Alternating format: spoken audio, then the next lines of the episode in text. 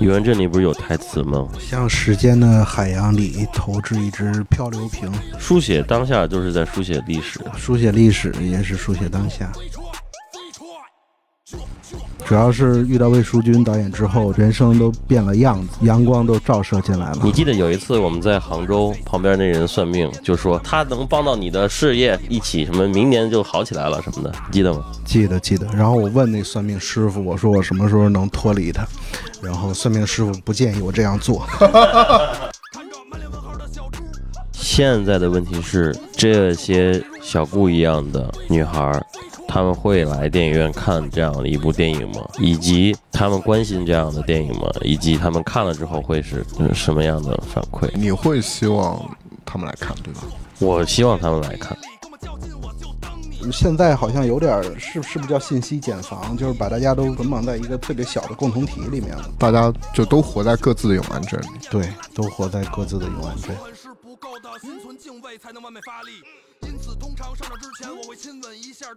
大家好，欢迎来到深交播客。今天我们要聊的是《永安镇故事集》，应该是时隔两年了，从戛纳到现在，啊，然后也是我特别喜欢的一个片子。今天是导演魏淑君，夜夜拿起我的麦克风，MC Park，编剧也是男主角之一的康春雷，雷子，雷子，MC 雷子，雷子，我们一块聊一下。永安镇最开始是康春雷的一个你自己的一个剧本，对吧？对，就是这是之前确实是一个写了断断续续的吧，写了六年的一个剧本，应该是大概是从一三年、一四年开始写的。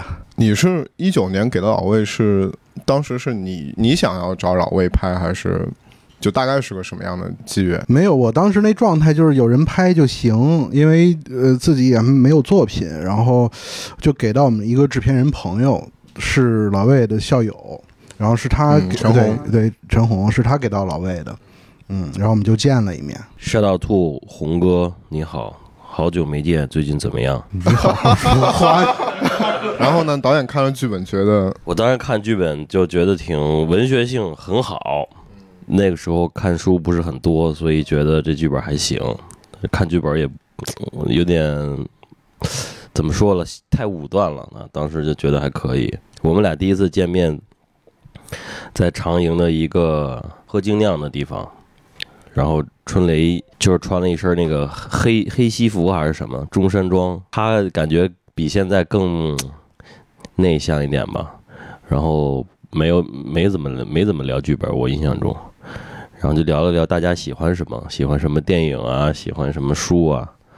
然后记得出门的时候下雪了，就整个那个情境就特别的，感觉碰到了一个非常有才华，但是他的才华还没有被别人发现的那种感觉，感觉像捡到了宝贝一样。那会儿那会儿是《野马分鬃》已经拍完了，还在剪。对，还在剪那时候。所以原来的永安镇是一个什么样的故事？四个短片。对，原来的永安镇也也是一个四个短片组合起来的一个故事，嗯，然后其实它基调写的其实是零三年的时候，零三年四月份，嗯，涉及到一个 SARS 沸点的时候，对对对，涉及到一个 SARS 的时候，因为一九年还没有疫情，然后 我写那个其实也不是也不是在投射到当下，其实，嗯，那时候没有疫情，我们是二零年去看景之后回来，然后就爆发了疫情嘛。那你最开始写的那个《永安镇故事集》，你本来是就大概想讲一个什么样的事儿，或者是你想表达一个什么样的情绪？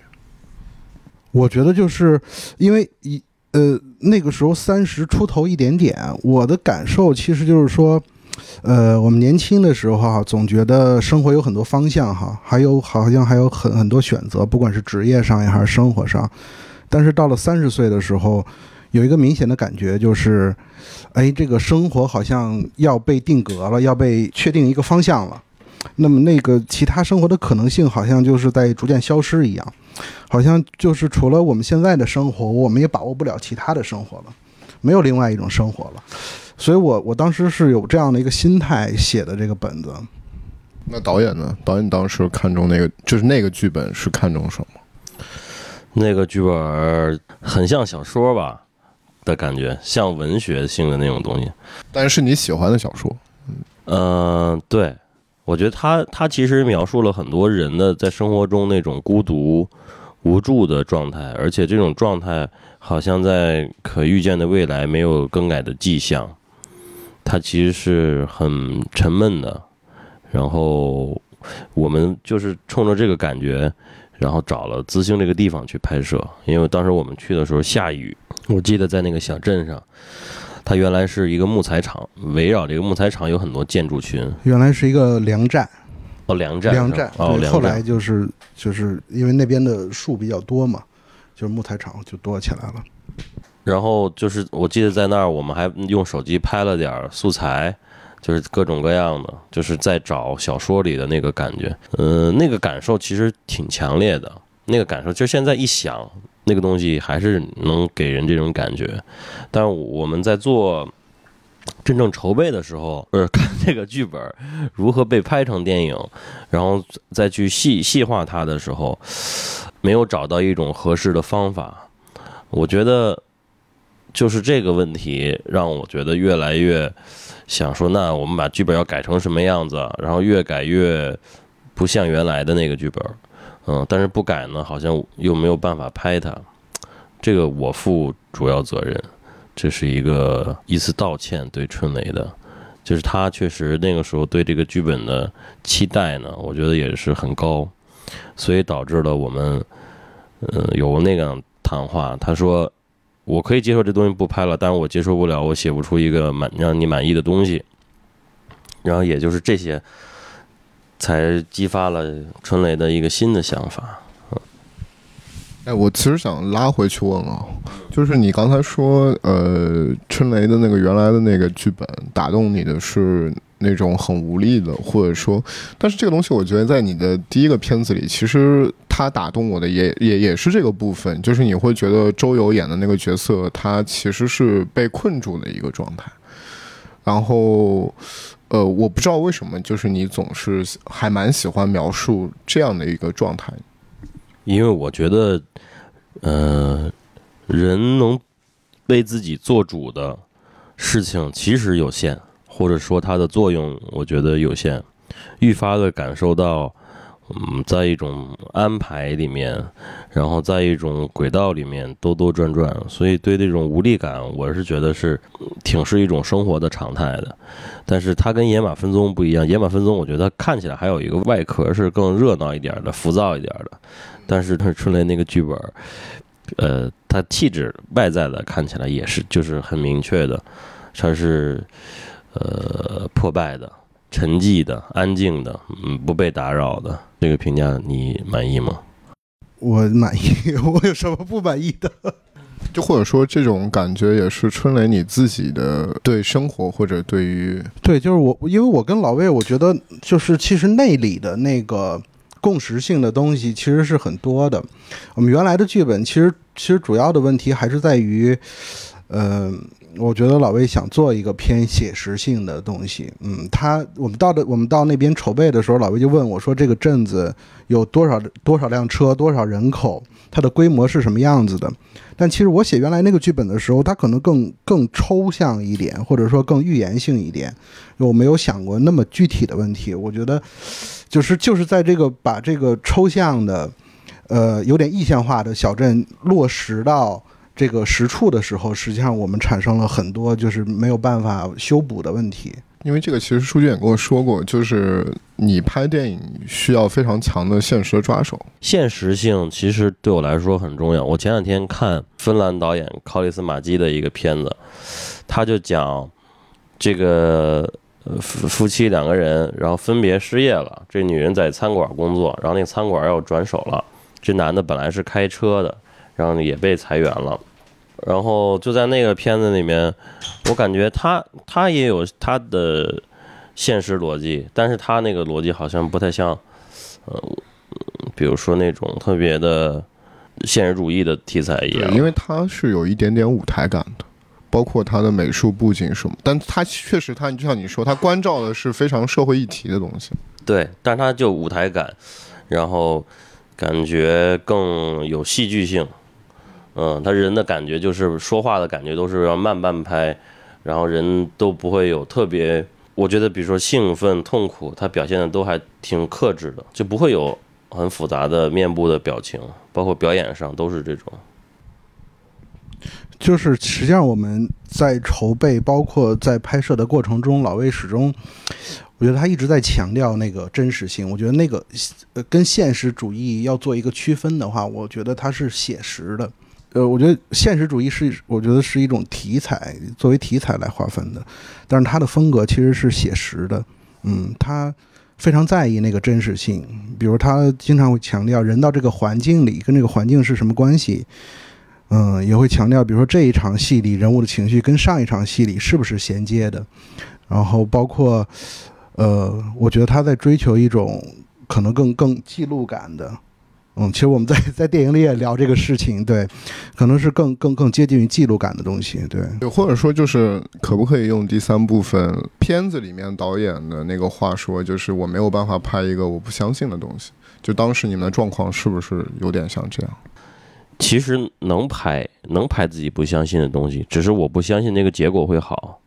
嗯，我觉得其实很多片子，不不论什么类型的、什么样创作观念下的创作者，其实都是应该是只能拍自己相信的，或者令自己兴奋的，哪怕是类型片、呃文文艺片、艺术片、作者电影，我觉得都是一样的。要不然你你的那个标尺就没掉了，对吧？他。你的尺子永远是你自己对这个事情的感受，或者某某个情节的感受。所以，就当时其实是你们真的已经开始筹备了，包括其实按照第一个就是按照春雷原来的剧本，你们其实演员都选定了，对吧？嗯，对。甚至很多演员都签约了。对，我们当时定了很多演员，然后临时决定说没法拍这个，得要。拍别的，是这个事情怎么发生的？就这个具体的，就能做出这么个决定？没有，因为就到后来，我们就是弄这个剧本弄得非常痛苦。啊，我去老魏那里跟他聊剧本，经常聊着聊着，我们的眼光就同时看向了放在那里的象棋，就觉得这个没办法，就想暂时逃避一下，然后下两盘象棋，然后继续坐回去。然后继续不知道怎么办。后来老魏，我记得老魏跟我说过一句话，他说：“他说我我不能拍一个明知道结果是烂片的电影啊。”哦，我听这话，我我当时是有点有点愤怒的。可能老魏不知道，我觉得特别生气，因为我我老是把他这句话理解为一个一个一个一个这样一个结果，就是你的剧本好像不值得被拍，或者说你写不出我能拍的剧本。我其实我这个生气里包含着一种，就是凭什么我写不出来？就我还还有点还有点这种感觉，嗯。后来就说不拍了，好像也没有明确跟我说不拍了，但是反正我们都知道不拍了，对。但是感觉这个事情要通知到剧组各个人，可能需要一定的时间和准备吧。在一个准备期里，我就在想怎么办这个事情。然后有一天我就找到老魏。推开他的房门，他 他正躺在床上，然后睡眼惺忪。然后我说：“我有个不是办法的办法，就是我们要不然把剧本换掉。然后我有一个新的故事，你想不想听？”然后他他就听我讲了第一个故事，就是那个小顾的故事。听完之后还挺兴奋的，他立刻下了一个判断，就是觉得这个可以做。其实我只给他讲了不到一分钟的时间吧。对，嗯，然后。我就说那这是一个短片怎么办？他说那我这儿还有一个故事。他把第二个故事讲给我的时候，我就更兴奋了，因为我觉得，嗯，我们没有刻意做一个结构，但是它好像天然形成了一种结构。对，然后这俩放在一起，我就我我就也很兴奋，因为我我我知道大概这个东西是什么样子。然后到第三个故事的时候，我就我就说那要不然我们就写我们两个吧。嗯，其实这写我们两个的意思是。把一些把两种性格的人进行夸张化，然后放到第三个故事里，然后一切都是因这两个人而起，但是这两个人又像高屋建瓴的建筑师一样在谈论谈论女性，谈论创作。实际上，他们嗯带有某种讽刺意味的，但同时我对这两个人物也是有感情的，然后这样创作了第三个故事。对。所以说，其实你们那时候分别有了第一个和第二个故事的想法，这个是你们开始筹备了，在讨论过程中你们各自想到的，还是说，比如说是你们之前你你比如说那个女明星的故事，是你之前自己就存存在心里？没有，那女明星那个就是她给我讲完她那个时候，我马上就想到了这样一种处境，因为她那个第一段故事的前提是说。一个来小镇的剧组提供了一种想象给这个年轻的老板娘，她这个幻影破灭了之后，那真正来取代她的人，也有他的角度的那个涟漪，也有他的同样的一个故事。其实是这个第一个故事触发的，我想到第二个故事很快，我都说不说不清有多快，两分钟、一分钟想到了这样一个，就它只是大致的一个方向。所以其实这也可以是你们那种。导演和编剧之间彼此非常煎熬的那段时间的一个意外的结果。嗯，因为是这样，就是总说我们的筹备期很短，只有两个星期，但实际上这个创作在前面我们入驻到那个拍摄地的时候，实际上好像已经在筹备这个故事一样，因为那些经验感受，包括我们平时的谈论，它都好像都变成了素材，最后形成了这个故事。所以其实也不意外，就是一个短时间内能把它写出来。对，哎，所以那是筹备了多久的时候事情？就是具体上来说，你们去到那个资兴是吧？对，我们应该在那里待了一个月改剧本，就是就是，然后改着改着觉得要放弃，不拍了。改着改着决定要放弃，然后有突然有了这个想法。对，那是一个月的时间，嗯。然后从你们有了这个想法到最后开机又花了多久？花了两周，两周半个月。嗯，所以你们是按原定的时间开机的吗？好像推后了几天吧，推后了四五天。所以等于你们有了这想法，你很快的又开始你们俩要去写这个新的剧本。啊，对对，那肯定第二天就得写。然后就很快的又找了，其实是重新找演员嘛。还是有一部分是重叠的，就是反正那会儿演员进来了吗？就是你们还没有还没进来。那个时候就是还是先弄剧本吧，全力以赴弄剧本，然后告诉大家全面那个一方面停产一部分工作，一方面复工，按照新的来做准备。所以当时我觉得制片人怎么想？因为确实还是挺重要的，因为这对于制片人来说，我印象中制片人就是很支持我们吧。他第一个先是震惊，震惊过后之后，他没有问特别多问题，关于原来的剧本为什么不拍了，或者说你一定要再去拍，他没有过多的讲这些。其实，他就说那新的东西你们想好了吗？大概就是这样。嗯，那所以就是你们有新的剧本之后，我还蛮好奇的是，导演你为什么会想要找这么多导演来演这个戏？因为这首先让我其实想到了一个什么？我想到了张律的《春梦》。因为《张译的春梦》里面其实用了三个韩国的新生代的，而且挺厉害的导演嘛。对你为什么会第一反应说是找这么一批导演来拍这个戏？是先看中了那个杨锦导演，他陪王佳佳老师试戏，然后呢，他其实在帮他搭戏，然后在搭戏的里面，我觉得，哎呀，他不就是这个陈红这个角色的不二人选吗？那么我们就就想问他愿不愿意。然后他答应了之后呢，我我就想到那个找梁明导演。那梁明导演他本来也是学表演的，但是我传媒大学的师哥，然后请他来。然后这两个导演定了以后，我们就开始想说，要不然我们再多找几位导演吧，就大家过来客串呀、玩啊这种，好像也是比较随机的这么一个。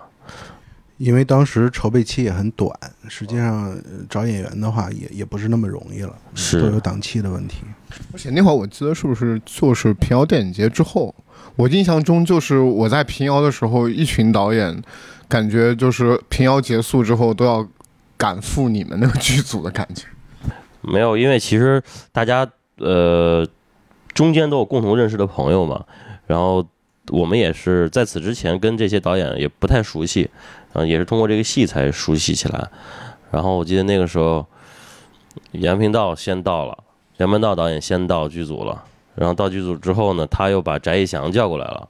翟一翔导演说，他当时知道的、得到的消息是这样的：他说，就是速来，说，然后那个也不知道拍什么戏，然后就说赶紧过来，然后好几个人联系他，他感觉像是不是传销组织，说是不是被骗了什么的。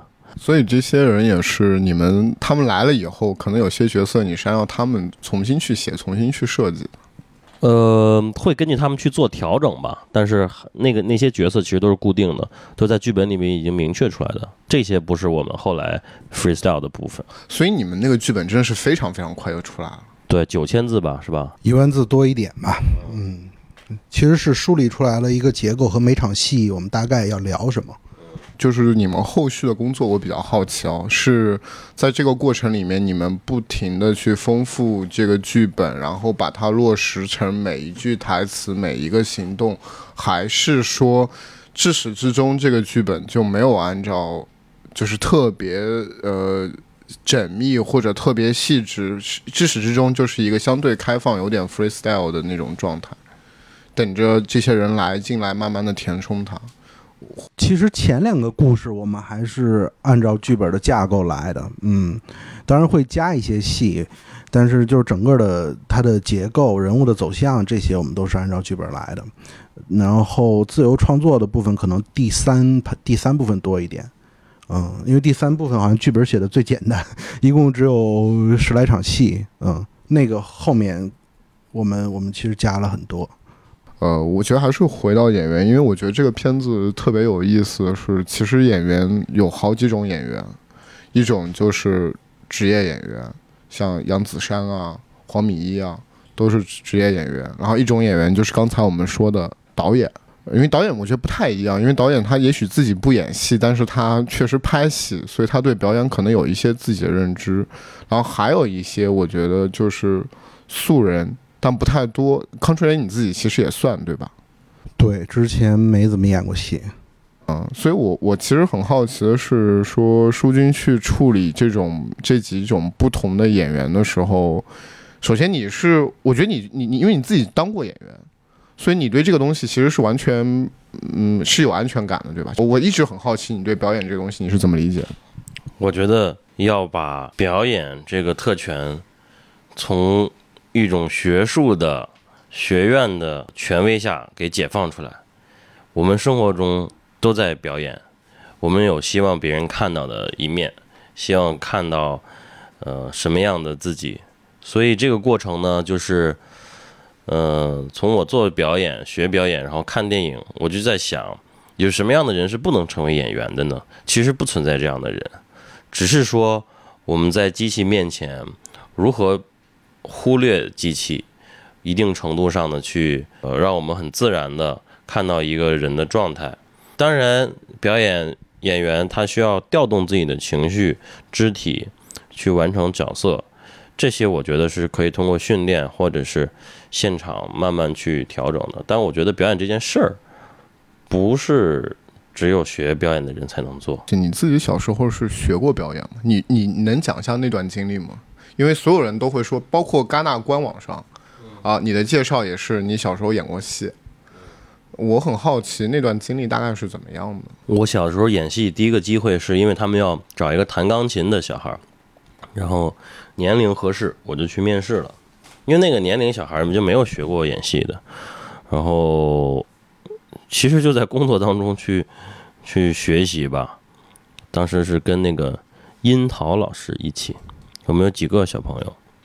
那个过程里面，就是先做到不紧张，嗯，这个就很难。我记得我第一场重场戏是跟那个艾丽亚老师，她演我妈，然后我是上完钢琴课，然后上楼，然后美术老师又来了，说要上美术课。我只有一句台词，就是：“哎呀，妈妈，我什么时候能为自己的事儿做决定呀？”伸个懒腰，然后。做你记得挺清楚啊。对，因为那个我们当时拍的是胶片。你多大？我十四岁。是电影啊？是电影，还不是电视剧。对啊，电影演员。电影演员。然后拍了二十八条，拍到十几条的时候，我就注意到，因为导演还有现场工作人员，他们不会去骂小朋友。但是知道一遍一遍的那么紧张还搞不了，他们就觉得不知道什么时候收工，就那种哎呀，也不能说是叹气吧，就是都忍在心里边那种感觉，也感到很很大的压力。嗯，所以问题是你是吧？当时对，太紧张了，就是说说话都是那种颤的，妈妈 那种，而且越紧张越出错。所以比如说，嗯，黄敏一本来在原来的那个剧本里有他吗？就是原来的那个永安镇里面有他吗？原来的剧本里没有他，但他应该是试过一个角色，是马庆的老婆，对吧？原来那个剧本里面，我不我不记得，这是你写的，不是我不记得迷试过哪个角色，我记得试镜的时候你好像就跟他试了个频吧。对，所以说你们为什么会想到找他？其实我可能先问一个问题啊，因为我觉得你回过头来看，刚刚导演不是说他非常需要真实嘛，或者是那种嗯现实的依据。然后我觉得这个片子里面，其实第一部分在描述黄米一这么一个呃刚生完孩子在在哺乳期的母亲，其实是呃，我觉得写的是很细致的。呃，尤其是你们两位男性嘛，对吧？写这么一个角色，所以我其实还蛮好奇，就是这个东西是怎么落实的？因为里面确实有关于非常多的哺乳期、哺乳期的母亲她的生活细节。因为最开始，呃，我们入住那个酒店后院确实有一个食堂，那个食堂里边就就是有这样一个老板娘。他穿的衣服就是，就是反正你看起来吧，怎么都不像能干活的那种，嗯。然后我们过去之后，好像对我们剧组很热情的样子。对我观察他一段时间，其实就很想把它写下来。然后后来就就我给老魏讲第一个故事的时候，讲的也是我我的一些想法吧，就是对这个人物的一些想法。哺乳期的这个事，好像是后来老魏他有一些经验，间接的经验吧。对他觉得可能，哎，这个孩子会对小顾这个呃形象有所加持，而且会会让他形成一种牵绊和没有办法挣脱的这么一个枷锁吧。对，因为孕育一个孩子，然后出生哺乳，对一个年轻的女性来讲，其实是突然间把她变成妈妈的一件事儿。然后变成妈妈，主观上能决定，不代表这个她知道这是怎么回事不代表她真正明白当一个妈妈意味着什么样的改变和牺牲。而且在这个过程里面，她伴随着身体的变化、体态的、激素的，啊，甚至是体重，然后你的工作、你的人际关系，你有很多时间要在孩子身上。那么可能原来你经常做的事，现在就没法做了，然后你的工作可能也也也没法做了，这个社交也不像原来那样。那么其实对女生是一个特别大的一个变化，所以这一点我觉得在第一段故事里面是我的一个抓手吧，就知道现实的状况里面就是这样。我记得原来看过一个短片，就是讲一个，他是哥伦比亚还是哪儿？也是戛纳的一个得奖的一个短片，他就讲那个年轻的妈妈，看着太小了，就像十七八岁的样子。然后呢，哄孩子，然后她的应该是她老公的妈妈，就让她去买香蕉。整个短片都是关于这个。然后去买香蕉的路上，她就一直在找自己的丈夫。她碰到一个人，就问说：“哎，你看到他了吗？你看到他了吗？”直到她最后找到她丈夫，好像是我忘了是踢球啊，还是干嘛，还是跟自己的朋友们在一起。嗯，男生生了孩子之后，他的生活没有那么大变化。那个人还兴高采烈的说：“你怎么不回去？你买完回去吧。”让他坐公交车回去了。对，所以这个故事就还蛮像你们片子里面说的，就是说前两个故事好像都有一点点，呃，女性觉醒。然后你们其实又在第三个部分里面在调侃这件事情，就调侃说。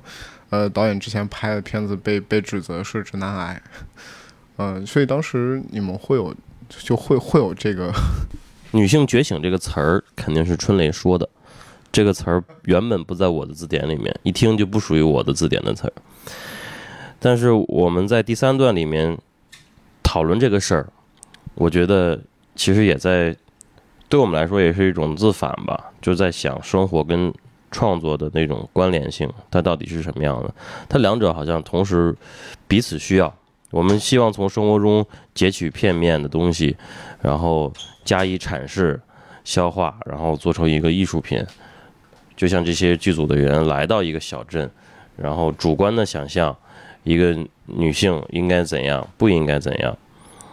然后反过来呢，我生活中也也需要艺术。有的时候那个说什么说什么生活需要仪式感，或者是生活需要怎么样？我觉得这些其实就是大家对平淡乏味生活的一种反馈。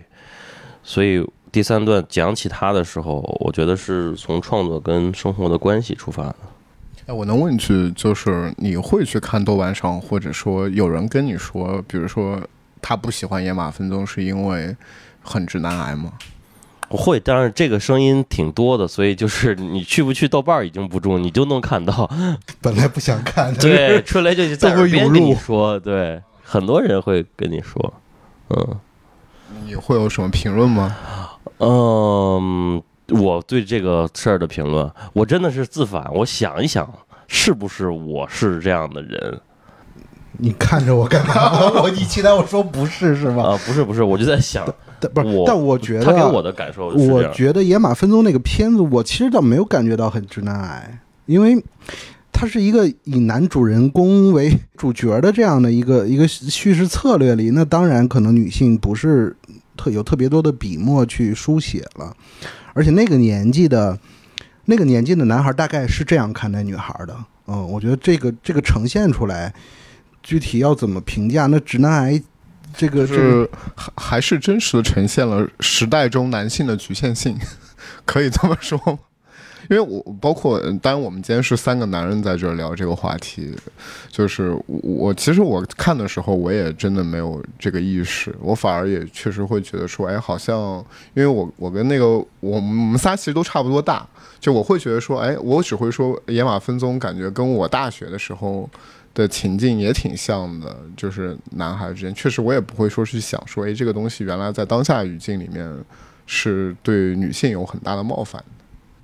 因为因为我觉得我们观影的时候啊，就是我们的观众观影的时候，他他有个他有个特别习惯性的东西，就我觉得可能跟我们小时候看读课文要总结这中心思想，然后去知道这个课文教导了我们什么一样。就是我觉得观众看这个片子的时候，总在期待一种正确，但是那种正确，其实在现实中可能又不是那么的普遍。那我刚才说老魏他他他追求那个写实性里面，其实其实我觉得他作为呈现是没有问题的，嗯。好，那就回到第二个故事，女明星那个角色，呃，怎么会找到杨子姗？尤其是你们在时间这么紧张的情况下，他是本来就要来演吗？给他临时换了角色吗？没有，我们是根据这个新的角色找的他，因为时间紧张，我记得也是打视频，呃，看先看剧本，然后他对剧本也很有感触，嗯，他很能理解那个晨晨的处境，是吧？所以我们电话沟通的很很愉快，嗯，就很很快就定了。我记得是在一个车上回南丰的路上，我们视频的，然后就定下的。然后其实反而定的最难的是康春雷自己演这个事儿，就是一开始是找了别的演员，并不是康春雷自己演编剧。包括你自己是不是也想过说你自己去演那个导演？我我不合适，想过一秒钟吧，就觉得我觉得不合适，看起来不是，已经不是我们剧本里的那个导演的样子了。春雷挺合适的，我们对剧本、对台词的时候，他一读那个编剧那词儿，就是大家觉得挺贴切的哈，很理解人物，可能也有对我的愤恨吧，就是以这样的方式直白的坐在我对面讲出来，他很过瘾。嗯，其实不不不只是对老魏的愤恨吧，就是因为这个编剧行业接触很多导演，实际上也是把很多的，就是之前的很多的经历感受会会放到里面去嘛。嗯都算我一个人头上了。但是这这个其实是特别有意思的，因为比如舒君，你会说你觉得你自己跟你想要做的这个导演的角色其实是有距离感的，但是你们确实第三个部分可能又是一开始是源自你们两个这次改剧本这么一个经历，所以我觉得这个还就是这个事情还特别值得说一说，就是你们剧本跟现实的那个距离，或者说那个创作里面的这种我们没有吵架，就是我们这个过程中始终没有吵架。就刚才我提到对老魏的唯一一次有点愤怒，就是就是他说说他不能拍一个知道结果是烂片的电影，其实就那么一下。嗯，我们没有吵架的主要原因，可能还是因为我们，我还是觉得我在里面跟老魏没有那么远，就是我们对各种事情的想法，因为我们经常聊天嘛。其实我觉得还还还挺接近的，就是我觉得是有灵魂共振的那一部分的，所以其实吵不起来，嗯。然后我也不太不太跟别人吵架，就老魏也挺 peace 的，比刘洋 peace。我特别 peace，因为春雷春雷他对抗争的方式就是剧本给你写不出来，完了就说我没法工作，现在此刻我无法工作，我现在很乱，你给再给我一天好吗？一天。就我一个人踏踏实实的，我觉得就可以。然后明天再见到他，也是你你给我半天，老魏，你给我半天的时间。因为那时候就已经不知道怎么写了，嗯，就想第一个就是想拖着，第二个就是再想想办法嘛，嗯。但是我觉得，比如说这个现在我们看到的电影里面，这两个人的状态有一些部分。嗯，还是我我我会觉得有你们两个的影子，比如说，呃，我觉得刘洋那个角色，刘洋演导演那个角色很有趣，因为他说他自己算命，他很顺，啊，然后你你这个角色是总共写过四个剧本都没出来，然后这个剧本又弄了六年。那个老魏给我看过他的一个签儿，你是在哪儿求的一个签儿？在一个非常灵的寺庙里面。那。对，反正那签儿就说你这日子不错，以后那个事业比较顺利。只要努力就能获得呃正向的一种回馈。对，然后我也确实算过命，那个反正算那个命，说我命中有四个文官，但是没有财官，所以我们就把 就把这些写到里面了。所以其实我们现在看到那个第三个部分，其实跟你们真正在剧组的那个状态还是非常的不一样的。对。非常不一样，待会儿你看看那个我们那个纪录片，徐航拍的纪录片，著名的徐航导演，魁违三年，终于把这个发给我了。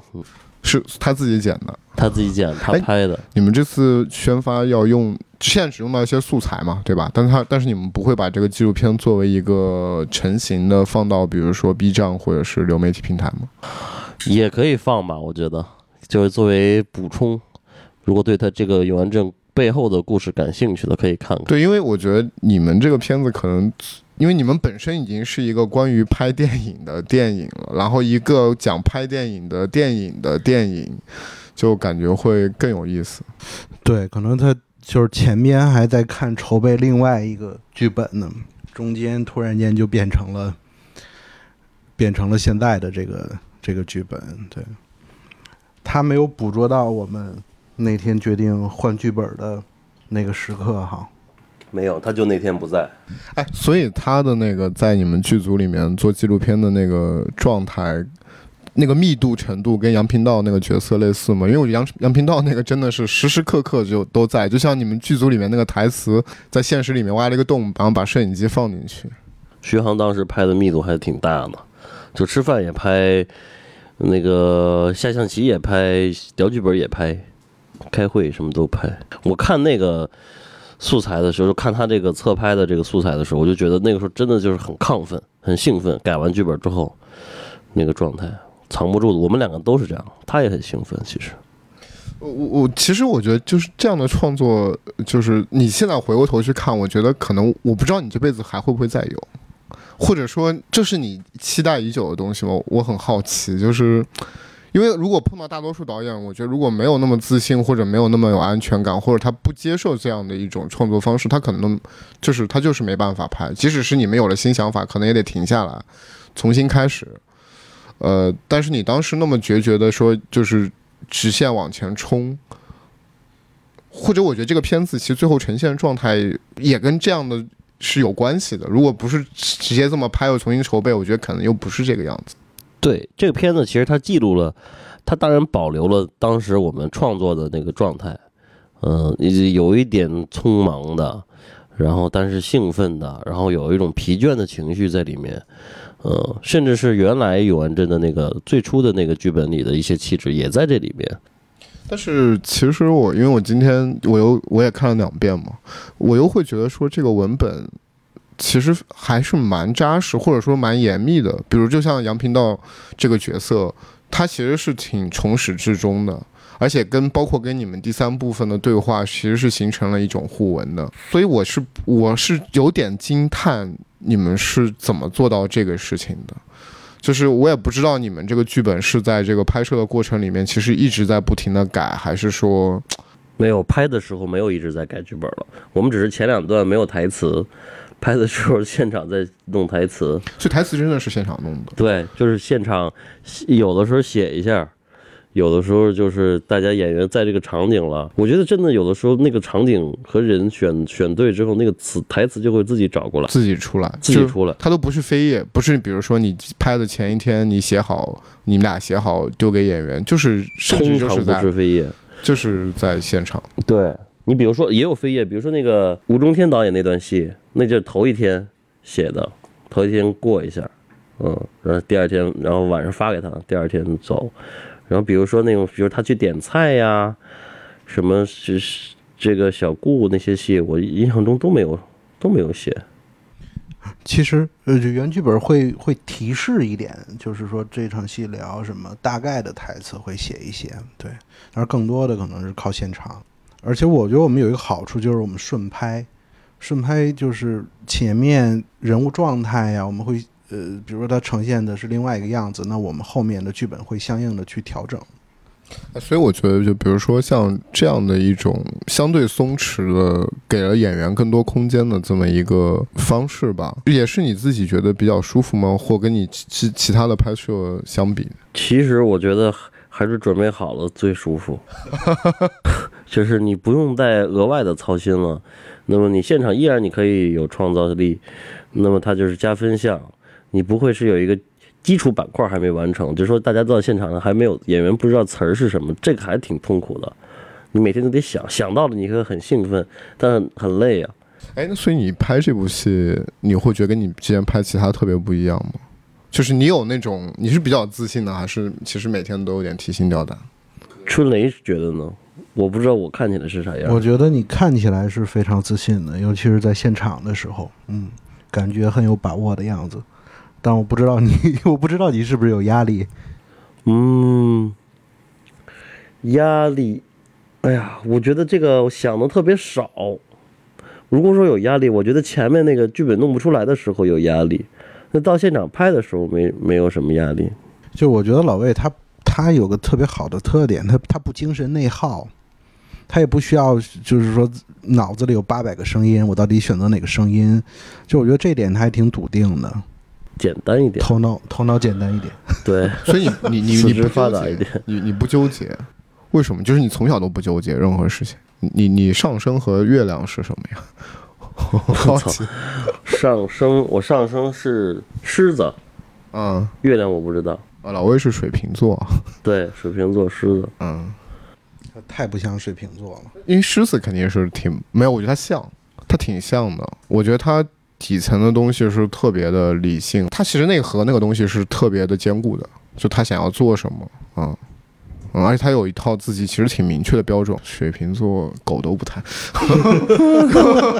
就是对，就是说，我觉得他有一套很很很自洽的一套，很自己知道该怎么，就是自自己认为的那套标准是什么。我觉得就像你们这个戏，他比如他拍不了就不能拍。嗯，我觉得他那个东西是特别坚定的。啊，那我觉得就是，既然这个情况都是这样了，那你从调度层面你是怎么想的？因为我觉得《野马分鬃》里面，其实大家都能看得出来你特别用劲，因为基本都是单场戏一个长镜头，对，就是你有非常明确的设计嘛。是的。然后到这个片子里面，呃，你是怎么想的？我就想不用一场戏一个镜头吧，不用一直追求这个事儿了，放下了这个。我就觉得把这把把叙事讲清楚，然后简单一点，嗯，当然还是尽量简单。然后我们是双机拍的，其实比较明确的，我看那个有一个特征是，一般会有一个中远景的镜头，然后有的时候又会有一个近景嘛，对，嗯，然后再掺杂一些，有一些镜头是轨道，有些镜头是移动，嗯。所以其实这个片你反而就回到了跟第一个片特别不一样，反过来了，就是有点。我当时想的就是，简单一点，叙事准确一点，镜头上，因为第一个戏野马的时候，大家说太多的这个远的景了，都看不清演员长什么样。嗯嗯嗯，是。周游拍一半也跟我说说老魏会不会这个上的时候人家不知道是谁演的呀？他一直觉得太小了，对，确实拍野马的时候，我印象中我都没有怎么拍过近景或者特写这样的镜头，非常非常少。哎，所以这个，比如说你尝试两种完全不同的方式之后，你又然后你再到呃最近的这一部河边，其实你在对调度这件事情有什么认知上很大的变化？我觉得也没有变化吧，应该算是一种经验积累了，进步这种，就是尽量的消除这种痕迹嘛，然后让那个效果意图达到，我觉得这很重要。嗯、但每个片子呢，它的视听的这个语言都有一个自己的气质，我觉得这个气质，嗯，应该是按照这个片子来的。比如说河边的调子，然后我觉得跟永安镇又也很不一样。嗯，我们想要传达的，比如说那种呃冷静、克制、沉稳的感受，呃，那那我觉得就围绕这些东西去做。哎，所以你们平时在片场，你们基本上这个片子要拍几条过呀？这我真的没印象了，最多的要十多条吧，还是根据戏看？对，最多的十多条。最后那场戏可能拍的多一点，拍了二十来条。嗯，就是我跟刘洋吵架那场戏。哦，那是最后一天拍摄。在这个片子里面，因为他这种特殊的碰到一个特殊的状况吧，其实我一直试图去捕捉你有多少部分是即兴的，然后有多少部分其实是安排好的。比如说，我印象很深刻，就是呃有一场戏，就是杨子姗，等于说是一个很被被一群油腻的当地的永安镇的当地的朋友包裹着，然后上来还有一段就是呃张艺谋有话好好说里面那个安红的模仿模仿姜文那个角色的这么一个处理，所以这些东西我很好奇是怎么来的，嗯，或者说这是就是说在这个戏里面你们要，呃，那个那个演员，我们认识他的时候，他就给我展示了他的惊人的模仿能力，然后我就有印象，然后剧本是写的，我们没有没有在当地经历过那样的事儿，嗯，就是我们设想出来的，但我觉得你比如说油腻哈，就对于一个名人来说，他最大的油腻。就是最最让晨晨这个角色不舒服的方式，就是说表演没什么，啊，不就是个演员吗？对吧？我一方面利用你，一方面我也告诉你，演员谁都可以，我也很会哦，马上演给你看。他看起来是荒诞的，但他其实是对晨晨这个角色一个一个巨大的一个冒犯。对，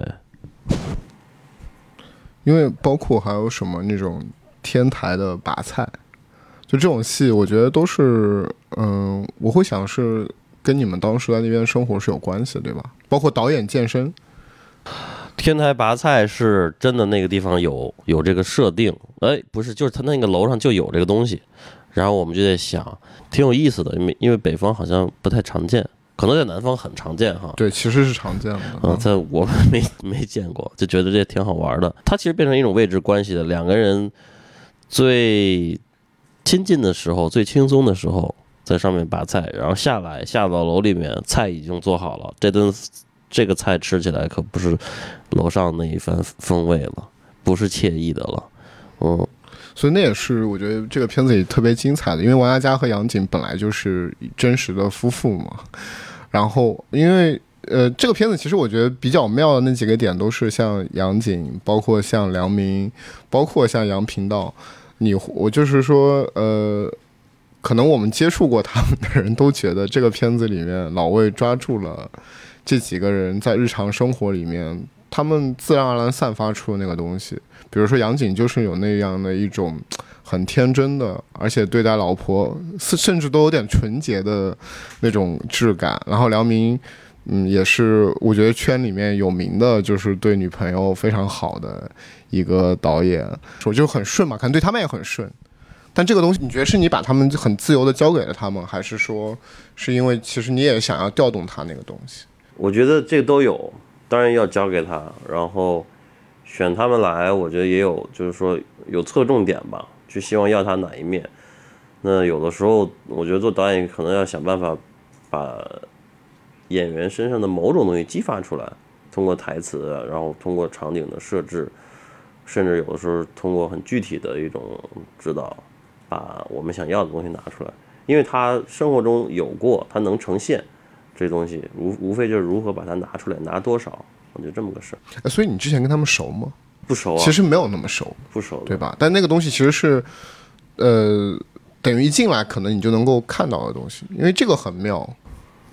你比如杨平道的那个感觉，嗯，看过他的那个片子，啊，是 猎流啊什么，你就知道他肯定能演，有一点。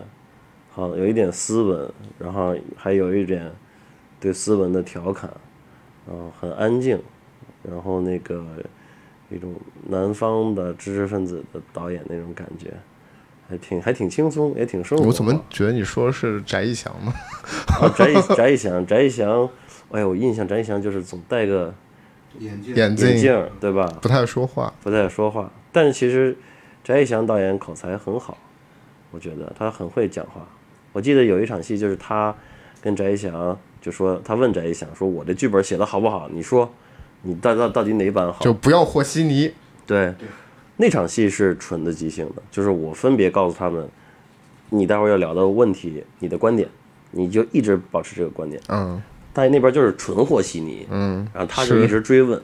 所以春雷，你可以谈谈你的表演吗？因为你之前有表演经验吗？在这个戏之前，我之前演过朋友的一个短片。嗯，就大概一个五分钟左右的短片。然后其实我我做过群众演员，大概零八年、零九年的时候吧，那时候呃北影厂门口还有很多这个群演。所以你也是去那些门口的？对对对，去门口我们叫趴活嘛。嗯，然后就是有的时候会会被选中，在镜头前走一走，就是这是仅有的表演经验。你那会儿为什么会去趴活呀？就你你就是很想跟电影发生关系，就想进入这个行业？完全不想进入这个行业。但是就是觉得好玩儿，因为当时嗯就有点迷茫，然后高中毕业之后也没有考大学，不知道要干什么，嗯，就觉得在那儿大家一块玩挺好玩的，然后能领盒饭，然后多多少少挣一点钱，对，然后我我我我我有两个朋友是喜欢表演的，所以我就跟他们一起去了，嗯，所以你这次一开始据说你是嗯就是其实是比较犹豫，没有说要演这个角色。你是比较担心，你会有顾虑，有顾虑，有顾虑，就是觉得这么多人在一块儿弄了这么长时间一东西，万一要演砸了怎么办？其实是有这个压力的，所以就就挺拒绝的。嗯，而且当时我们其实找了另外一位导演来演编剧，嗯，而且老魏也觉得他非常好，能说吗？徐磊导演，哦，对。对，然后我他给徐磊导演试戏的时候，在旁边，我也觉得特别好，老魏也觉得特别好。但是后来他有一些，就是家里边有一些事情，就来不了。所以，所以算是备胎上位嘛？啊，所以你是因为徐磊走了，你才又又你不得不又成为了一个选择。对，徐磊走了，我就跟老魏说：“你再你再选选，再选选别人。” 对，但是我不知道他有没有去，有没有有没有去做这个工作。但是我当时大概我想，大概应该是要来演了。而且你应该是比较特殊的，因为虽然那么多来了那么多导演演，但是你还是叫康春雷，在片子里叫康春雷。当时我就有一种想法。就是要把春雷这个名字做成一个 IP。当时其实是因为我们没有就没有想这名字的事儿，根本就没有。我有想，我有想，你有想啊？当然啊，是吗？因为我觉得你们这个片子里面还是首先一像你们的制片人、你们出品人黄旭峰，他还是在里面叫峰哥。对吧？但是你们比如也把陈红安在了杨景的名字上，对，然后刘洋陈红致敬。对，刘洋也就比如说在片子里面，刘洋这个演员他的名字是用在别的角色身上的，但你是康春雷就是康春雷，嗯，你你你想说什么？我没有想说，我没有想说什么，就我会在想说，哎，比如说，比如你跟黄旭峰可能都是算是比较素人啊啊，我不知道是是不是为了你们的信念感，或者就是像导演说的，可能想把康春雷做成一个 IP，就是要做成一个 IP，我要捧火春雷，当时的想法。然后继续吧，春雷，你讲你的表演经历啊。没有，我我我就我就是那么一点表演经历嘛。所以说，但是你真的去演的时候，你顺吗？这个过程里面？我觉得挺顺的，挺顺的。主要是我好像不太紧张，嗯，就是那个摄影机架在那儿，就有一种莫名的兴奋感，就反而不紧张。我觉得也可能是，比如说跟跟我们的摄影师朋友啊，灯光都都很熟。就这个这个，就是你们剧组筹备那个状态已经足够久了，大家都已经是对，大家都很熟。而且我觉得，呃，我的第一场戏是一个大远景，可能也帮我做了一个缓冲似的，嗯。其实你们片子里面，我觉得你们剧组大量的人都应该在这个片子里面被拍到了，就是自己拍自己嘛。对对对对，我觉得这是老魏的习惯嘛。嗯，对，老魏，你现在必须得回答一下这个问题啊，为什么热衷那么热衷于拍剧组故事？因为那是你的生活。没有啊，河边的错误就不是剧组的故事啊。但是河边的错误其实也还是有关于电影的自反。就是你对在电影中讲电影这个事儿，包括像这个片子里面，呃，你用的三个篇章也都是三个很好的华语电影，对吧？就是似乎外人说起来，魏淑君就是一个非常迷影的导演。我迷影吗？就是说你是一个小众导演，小众的导演 哦。哎呀，没关系，大众小众都可以，就是。你做的东西总总有一群人喜欢，这不就行了吗？我没有觉得我一定要拍剧组的故事，我到现在都没有觉得。但是你要说从事实举例来说，它都有这个影子。永安镇那就不用说了，永安镇就是在讲剧组来的故事。然后野马是因为那就是那个哥们儿的大学的他的生活状况，他的圈子就是这些事儿。那那也是跟你自己应该是因为你学的是录音嘛，本科学也是录音嘛。就是你们广院、你们中传，就是他们看《野马分鬃》是什么个反应？我好像没有没有在中传放过《野马》啊，放的是《永安镇》啊，放过《永安镇》啊。对，但是我们学校的同学们都是很苛刻的，会哄抬的。我们这有这，就是你们传统嘛？对，会哄抬的。所以上次去学校放《永安镇》，我还挺紧张。就是半夏，因为半夏是很有名的，也会哄抬，就是哄抬的很有名的地方，是吗？这哪儿只要是在广院，他什么都能哄。就是那那怎么样呢？那天成功吗？没有没有哄抬。嗯，那受到了冒犯的问题吗？没有，没有什么冒犯的问题。可能是沙师哥在场坐镇，大家觉得多一分尊重吧，没有什么冒犯的。雷子要去，我估计可能会。我也不是你们广院的，对啊，你就是他冒犯你，不会管你是哪儿的，你知道吗？没有，我我我想补充一点，我觉得河边的那个就是把主场景放在电影院，实际上不是因为迷影情节啊或者什么，因为它是要形成一个对话关系，就是就是这个片子和传统的那种探案故事形成一种对话，那那个对话要有一个场域，所以我们把它选在了这个。哎，我先能补充表演一个问题吗？其实我还蛮好奇，这些专业演员在你片子里面，你需要做的工作多吗？就像黄米一啊什么？因为我觉得黄米一我也接触过啊，我觉得米一给我的感觉是他其实不是一个那种，呃，比如说去抠剧本的人，他其实还是一个比较感受型为主的演员。嗯，就我会觉得，比如说，但是我。真的很喜欢他在永安镇里的表演，因为他也没有，其实他应该没有过生育经验啊什么的，但是他演那个角色，我觉得非常的有信服力。嗯，我们让他有体验生活这些，虽然时间不是很充分，但是有个一周的时间嘛，他一直抱孩子呀，然后穿着那个小顾的衣服在当地溜达呀什么的，有这些。具体在现场拍的时候。就是我觉得跟他说清楚一个指令，他会能做到，会完成的很好。这些我觉得他作为一个专业演员的这个素养还是很好的。嗯，你你你对于专业演员，或者比如像对于康春雷，应该还是挺大区别的吧？对，因为比如我，我觉得客观说，春雷，还有比如说《野马分鬃》里边那个佟林凯，像他们这样的演员，我觉得真的是有天赋的，就是他能给你想不到的东西，然后他他能很好的理解你的意思，然后他输出以后有他自己的一个语言，呃，包括肢体的，包括他的。表情的，他整个体态、整个的声音，就是一切他输出出来的时候，我觉得都带着很强的色彩，很自然。那专业演员呢，其实更多是通过训练跟方法去表达一个对角色的理解。我觉得春雷他们就这种有天赋一点的，可能就会更轻松吧。只是。在导演的角度要帮他们去修剪，有的时候哪些多哪些少，嗯，哪些可能要调一调，不要这个味道，要另外一个味道，这种。对，然后所以说，我觉得这种修剪是因为，比如说，当他们在一些相对来说比较宽泛的戏里面，他们会不会是每一条每一条的状态或者台词也都不太一样？你可能要在这个里面去通过不同的调去校准它。对，嗯，专业演员会让他这个一致性更强一点。像春雷他们就是每一条绝对不一样，对，上一条说说是这个问题，下一条是新的问题，不再重复的。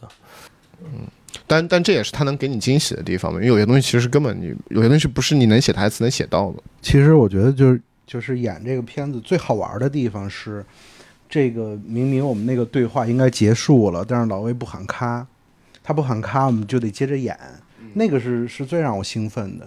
嗯，反正不是那个要背词儿啊，或者要要做出一个指令性的动作来。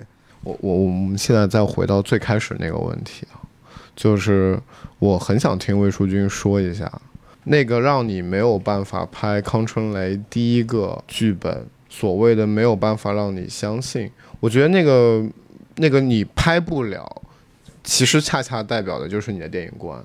但这个电影观是什么？就是说。嗯，因为你们在第三幕里面其实也反复就着这个问题，导演和编剧在片子里面也讨论了很多。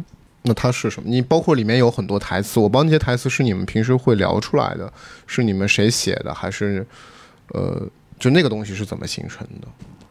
这问题稍微有点大啊。我是我的电影观拍不了，是我的电影观拍不了一个什么样的电影呢？拍不了一个什么样的剧本呢？就是我觉得不让我兴奋了，嗯，其实可能不是剧本的问题。你比如说，我当时刚看完剧本，然后隔一个月就拍，也许可能还兴奋，还很兴奋。在这故事久了，有的是今天你想做一个题材，真的过两年不一定还感兴趣了。有的对我来说呢，每个东西每个戏，无论是什么题材，就这个兴奋很重要。如果不兴奋，我觉得就完蛋了。先不说做的不好。好不好？我就觉得我都没有力气去做，没有想法去做，就你你你想出门溜达溜达，就不想出门了，就这种感觉，这就是我的电影观。像喝多了的吗？感觉不是，我觉得，但是没有啊。就如果是一个非常好的，甚至是个非常可信剧本，如果我觉得他就是拍不了，或者他是剧本反复的改，我觉得你也会皮。就这这，我觉得不是电影观，我觉得是呃性格的问题。不，我觉得还是你那个所谓的不是。是你在说那个，就是说，当你们说现实挖一个洞，把摄影机放进去，然后你想要的是那种极度真实，像纪录片一样的电影吗？不是，那不一定，不一定像纪录片。但我觉得真实，如果能在真实的这样的语境下，依然能传达出微妙，我觉得是渴望是这个事儿。你比如说纪录片，它它当然很真实了，对吧？但是我们写完剧本，拍的像一个纪录片，这个东西没有生命力。也没意思，对吧？或者是它不令人，嗯，就只能看到这个真实，其他什么都看不到，那我觉得也也很遗憾。因为比如我我知道你应该也看了那个娄烨那个《梦的背后》，因为里面其实那个里面其实娄烨还是传达出了一个挺强的东西，比如他对于可能各个部门的要求，大家都能看到那种一致性，就是说你先要去做一些设计，做一些建构，但是。我们最后当片子呈现出来的时候，其实我们要把这种设计的东西尽可能的抹去，啊，那就是说他其实也在追求一个，呃，所谓的他的真实吧，对吧？那，嗯，就是这这可能是我会好奇的，包括我，就说一些我自己主观的看法啊，就是嗯嗯，我从野马看到现在，包括看永安镇，我会觉得我是会被魏淑君有一个东西打，就是击中，或者是会被一个东西感动的，是。呃，说的矫情一点，我确实觉得你也是在为时代留影。那么，我觉得这个为时代留影这件事情里面，其实是包含了我们在这里讨论的这种真实和客观性的。所以，我不知道你会怎么去聊这个事儿。语文这里不是有台词吗？向时间的海洋里投掷一只漂流瓶，书写当下就是在书写历史，是吧？书写历史也是书写当下。嗯，我觉得我没有那个主观意识为当代留影，但是你我们在这里面，你肯定这个东西就很很强烈。比如今天你看非常迥异的两个片子，你放到另外一个国家、另外一个时期回看，它当然有很多共性了。对，只要在这里面就逃不开它。我只是觉得不希望自己的电影很很短效的就过时了，就是今天流行一个东西，我们拍这个；明天不流行的，你就拍别的了。然后这个东西再过十年、二十年翻出来看，觉得没意思了。我想电影或或者说这个艺术品能更有生命力一点。我觉得有一次跟老魏聊这个风格问题的时候，他说：“他说我不找风格呀，那个风格不就是我吗？因为我觉得。”不管是什么样的电影，什么样的材料，放到他那里，他得在他心里过一遍，过一遍的时候，然后再拿出来的时候，这个就形成了他的风格。嗯，所以这个这个原剧本，我觉得就是在他心里过一遍的时候，呃，在他心里，我不知道产生了什么奇妙的反应，他可能就就就就出不来。我觉得跟他的风格是违背的。嗯，我后来想，真的是这样。那如果再细说这个违背的这个这个东西到底是什么？我觉得还是原来的剧本里更强调的是那个预言性，就是我刚才说的预言性，而不是那个真实性，对，或者不是那个写实性。嗯，哎，所以其实老魏，你现在已经拍了，其实是包括那些还没有待上映的嘛？其实你已经拍了大概三四五个剧电影了。你你觉得现在有一种所谓你的风格吗？因为你你你肯定不像有些导演，比如说美学上我很明确，比如说我就是全程手持，或者我就是固定镜头。其实你没有这个东西。那你觉得你现在有你的风格吗？或者说在你的电影里面，你觉得哪个东西是你特别重要的？你在坚持的？我没有感觉到自己有什么风格，但是我坚持的东西呢，其实没怎么变，写实，有趣。这个写实就是，嗯，首先它是生活的，对吧？它就不违背，呃，我觉得就符合生活逻辑的，嗯，符合生活逻辑的，有内在的文本，或者说有一点哲学性，或者是提出了问题。这种哲学性可以理解为你刚前面最开始说的那种人人自己能掌控的很少，在命运，就是说可能命运更多。因为我觉得《河边的错误》其实也是在讨论这个问题嘛。嗯，我觉得不同的片子可能不太一样。你的你的价值、你的世界观都会进入到那个作品里面。你对现实的感觉，你对现实的批判性，我觉得这些都会，就是一个人的性格，他的观点就会影响这个事儿。嗯，就是我我觉得你可能没有刻意要要要保持一种风格，但其实你的片子出来是能看到共性的。对啊，那不就是因为我吗？对，就是因为是你拍的嘛。虽然我没有看过你们开始那个剧本，但是我有一种，我总是有种感觉，就是你们最后在现在这个版本的《永安镇》里面做的事情，似乎和你原来写的那个剧本要表达的东西还是有一致性的。我可以这么说吗？可以这么说，可以这么说。就我我几乎几乎我们好像把那个一样的对，几乎我们好像把原来的那个剧本里。核心想表达的东西调取出来，然后赋予它的一个新的形式。你们俩各自更喜欢哪个？这个问题有点难，就 是剧本啊，不是剧本，就是说，是不是你们后来偶得这个东西比原来那个甚至更达到了你们想要找的那个事情？我觉得对老魏来说，应该会更喜欢后来的这个吧。前面那个作为一个小说文学去看也挺好的。对我来说就有点纠结，因为。都挺喜欢的，嗯，我觉得就就好像我开始弄了个小炒肉，小炒肉，然后放着放着，它它有点变味儿了，然后我们又给它加工做了个回锅肉，但是但是你说这小炒肉好吃还是回锅肉好吃，我就我就不太好说。或者是你碰到魏淑君这样的厨师，你必然最后会呈现出这么一个菜。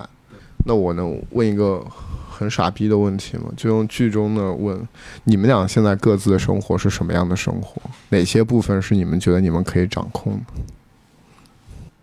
没有什么能掌控的。我现在他妈我在读佛经，就是不掌控了，没有什么能掌控的，就瞬息万变的，然后如露亦如电的，已经放弃了掌控什么。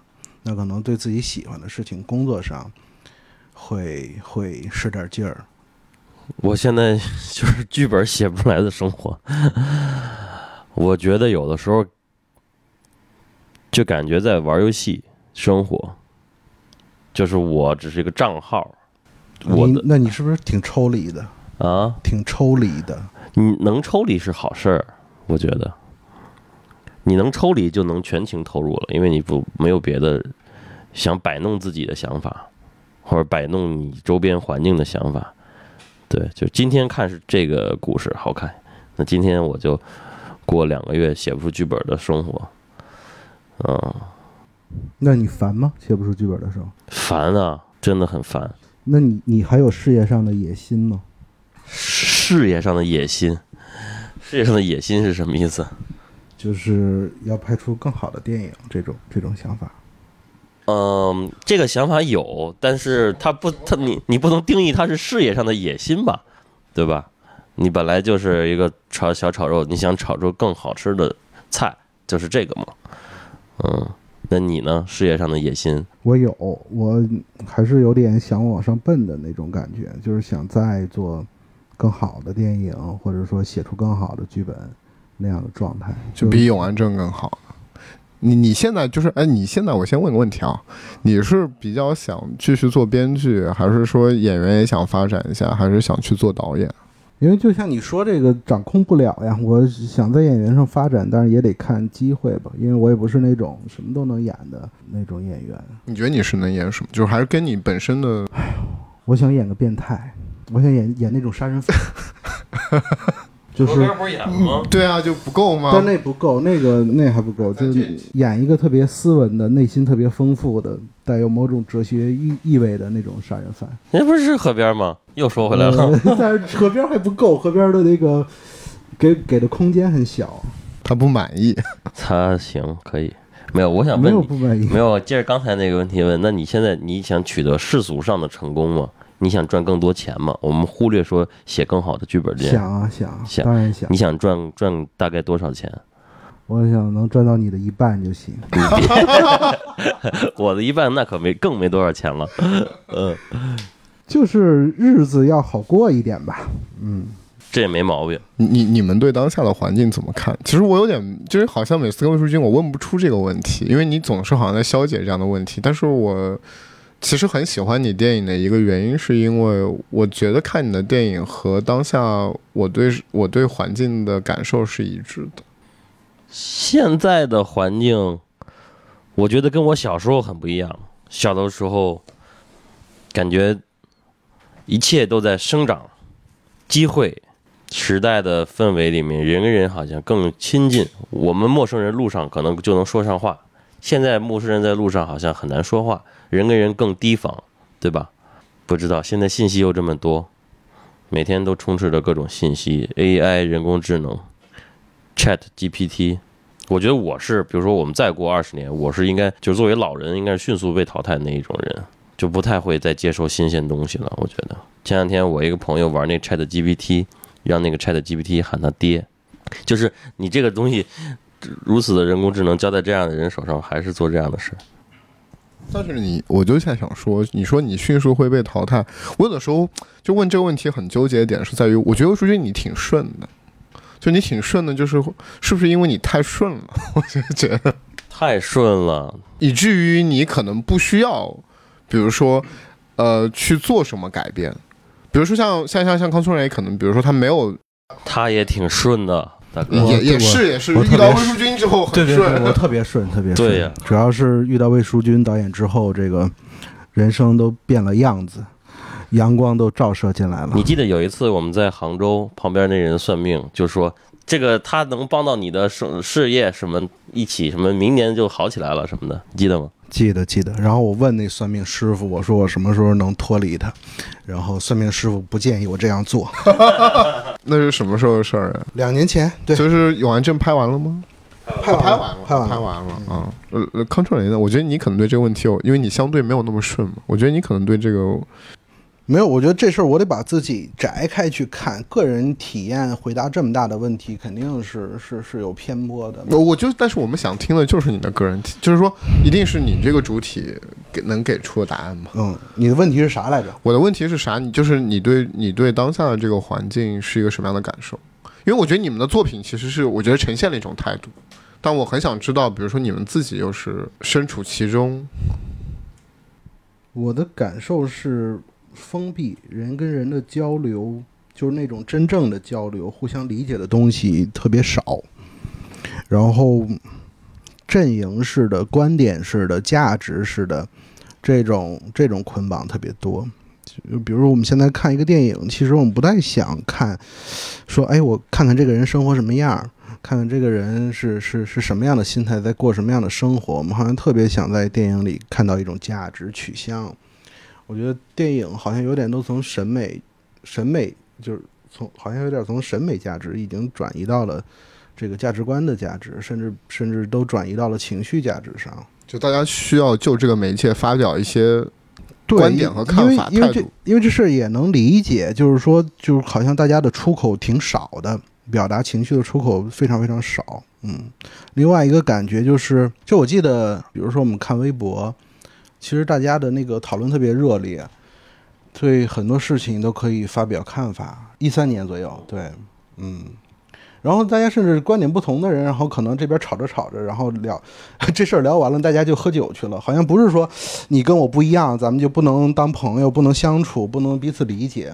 嗯，我觉得那个时候，现在好像有点是是不是叫信息茧房，就是把大家都都捆绑在一个特别小的共同体里面了。大家就都活在各自的永安镇里。对，都活在各自的永安镇。嗯你俩有没有看到过？就是看完永安镇，嗯，就那种观众的评价，可能是，哎，你们觉得还挺让打动你们的，或者是，就是我看深交那篇写的挺好的，我真的觉得挺好，我真的觉得写的挺好，嗯。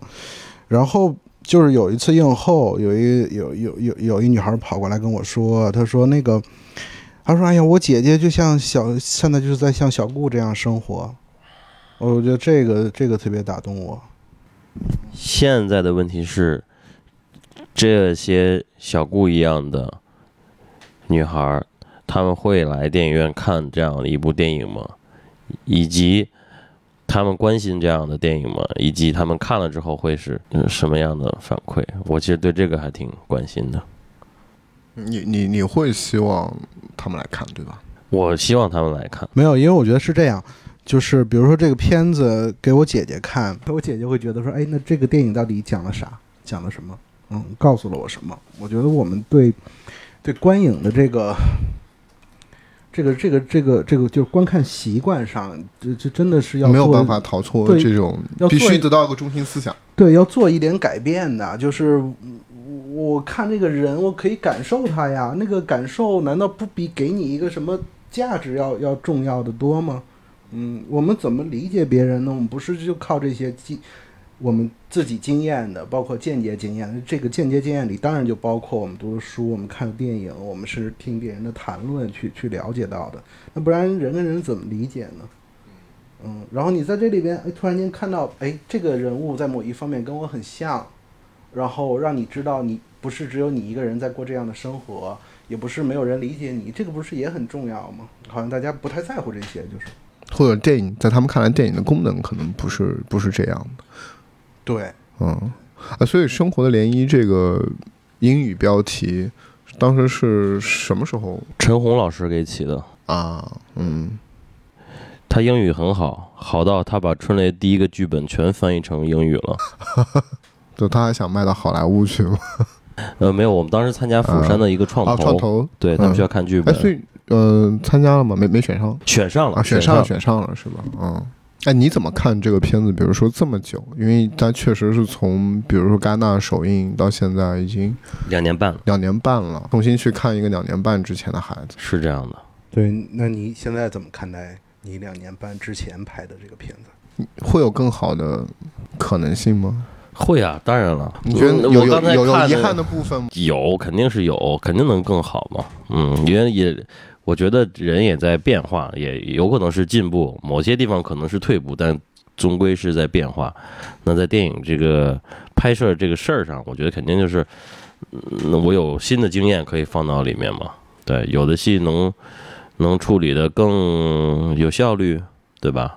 然后，但我依然觉得那个时候有那个时候粗糙的味道，有有它的好玩的这个东西。就是要投入在里面。我那个时候就很投入，其实我拍哪个都挺投入的，就拍拍的时候是最兴奋的。我我最痛苦的是前面弄剧本，嗯，然后再第二个痛苦就是看景，我特别不爱看景，极其不爱看景。我就想到坐一个车，你要坐很多天，一直在车上下来拍照片、讨论，然后回去，这个很痛苦。然后再一个就是后期，就剪辑，我觉得还好，就是等到那个做字幕什么的开始，就一直一直一直要改很多版，那个很烦。其实我比较喜欢拍摄的状嗯，况，就听下来就是你最喜欢的就是拍摄。对，筹备的时候也还行，筹备的时候还没有那么紧张、高强度的工作，然后就大家每天聊一聊、看一看，这个感觉挺好的。所以我听说他们有的戏可以筹备一年，我不知道是不是那样的规模的剧组去筹备一年，那也挺好的。慢慢的精工打磨，挺有意思的。你在拍摄中你会追求完美吗？嗯，不，我不会吧？或或者是这个完美的标准是什么？是那种现实的准确性性吗？对于你来说，春雷说的标准应该是你心里面有一个呃打点啊，每一样都要接近无限接近的那个最好的状态。我觉得不会，嗯，我不会，但是我会觉得更信直觉一点，那个东西有没有？出没出来，妙妙吗？比如说你面对这个剧本，你会说这个我拍不了了，但是你会不会在具体的场景里面，比如说你面对这场戏，你觉得就是东西给的不对，所以这场戏我就是，比如说美术不对，我们就得重新拍，或者说表演不对，就是按理说应该也会有。会有会有，拍野马的时候就有，嗯，不对就重新拍嘛，或者今天的戏不好，哎，怎么都过不去了，那就明天再拍吧。导演下面准备拍什么？下面我现在还在写剧本，不知道能不能弄出来呢，非常非常痛苦，现在非常非常痛苦，就弄不出剧本这个事太烦了。呃，此时此刻导演看着康春雷，两人他可以两人看向了棋盘。他可以的，他可以的，他不用剧本也能拍。所以魏淑君对你来说，这个阶段你最想拍什么样的电影？除了拿金棕榈的电影，谍战片啊，我想拍一个谍战片儿，是真的吗？真的。你有这样的剧为什本吗么？？因为为什么是谍战片？我我觉得它更类型一点吧，然后更有意思，就在类型里面我感兴趣的。你是最近看了什么有意思的谍战片吗？我最近没或者说你有什么理想的谍战片吗？这个我一拍脑门还真想不出来。你是想拍大类型吗？就是动作戏更多一点的。对也有动作戏，然后也有那个打枪的，什么 biu biu biu，然后也有那种 有计算，然后对对彼此之间的那种很好玩的。那就是类似于呃，你喜欢那个保罗范霍文的《圣母》吗？那其实也是阴谋，也是挺阴谋，有嗯，强烈的我类型喜欢圣母反转。我很嗯喜欢圣母嗯，其实，但是我不觉得是那样的谍战片儿。行吧，永安镇什么也没发生。跟聊完了感觉像没聊一样，对吧？大家一定要，如果喜欢我们的片子，就帮帮我们转发呀，或者是其实是推荐，因为我们现在要做路演，其实还挺辛苦的，但其实不太知道会是什么样子，就是这个片子能呃发成什么样子。我希望多一点人看到这个片子，但我们现在这样的体量的片子，也只能靠真正的这种口耳相传，嗯、真心推荐才有用，没有那个钱去打特别大的广告或去弄很多的排片，我觉得这都不太现实。就希望多一点观众看见它吧，希望观众能喜欢他，就帮帮我们去做这种口碑发酵。没有。其实我想说的差不多被你说完了。OK，嗯，然后就给观众磕一个。这是我磕的啊。行，平身。